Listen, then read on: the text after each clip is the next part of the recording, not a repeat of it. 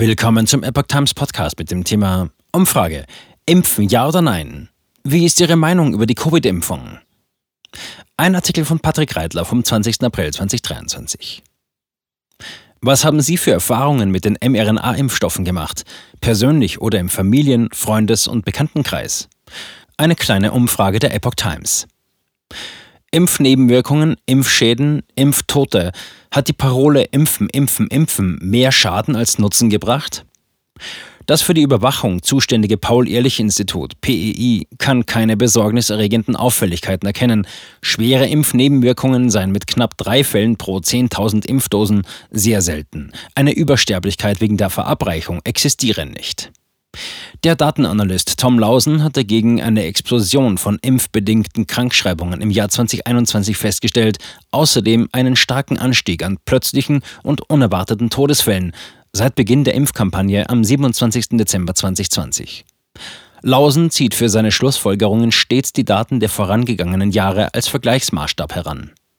Der Streit um die Deutungshoheit der Zahlen dauert an. Das PEI bildet in einen Sicherheitsberichten Verdachtsfälle von Nebenwirkungen, Komplikationen und Todesfälle ab, die aus Deutschland im Rahmen der Impfsurveillance von verschiedenen Seiten gemeldet werden.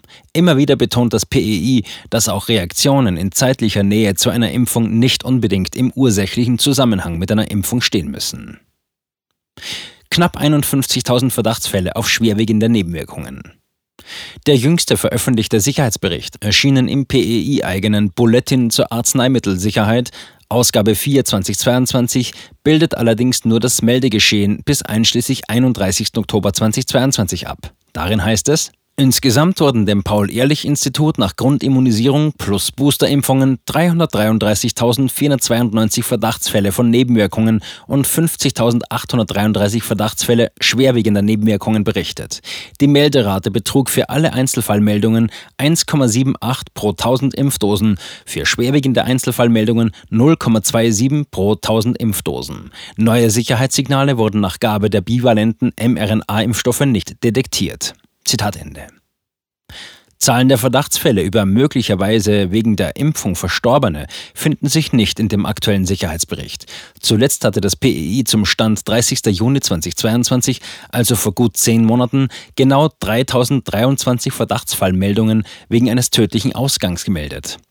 Im neuesten Bulletin zur Arzneimittelsicherheit, Ausgabe März 2023, findet sich kein Artikel mehr, der sich speziell mit dem aktuellen Meldegeschehen in Sachen Covid-19 befassen würde. Stattdessen nimmt ein Artikel über die Daten zur Pharmakovigilanz von Impfstoffen aus den Jahren 2019 bis 2021 breiten Raum ein. Keine klassischen PEI-Sicherheitsberichte mehr. Im Sicherheitsbericht des PEI vom 7. September 2022 hieß es, dass das Format zukünftiger Sicherheitsberichte geändert werde. Man wolle sich ab sofort auf die von der Ständigen Impfkommission STIKO empfohlenen Auffrischungsimpfungen, Boosterimpfungen, neue Impfstoffe inklusive der neuen Variantenimpfstoffe und neue mögliche Risikosignale fokussieren. Zur Begründung gab das PEI an, dass die Zahl der Meldungen von Verdachtsfällen von Nebenwirkungen und Impfkomplikationen bedingt durch die im Vergleich beispielsweise zum ersten Quartal 2022 niedrigere tägliche Impfquote abgenommen habe, so dass sich an der kumulativen Auswertung der Daten aus der Spontanerfassung für die bislang verfügbaren Covid-19-Impfstoffe aktuell wenig ändert. Was haben Sie für Erfahrungen mit den mRNA-Impfstoffen gemacht, persönlich oder im Familien-, Freundes- und Bekanntenkreis? Finden Sie unsere Umfrage auf der Website www.epochtimes.de.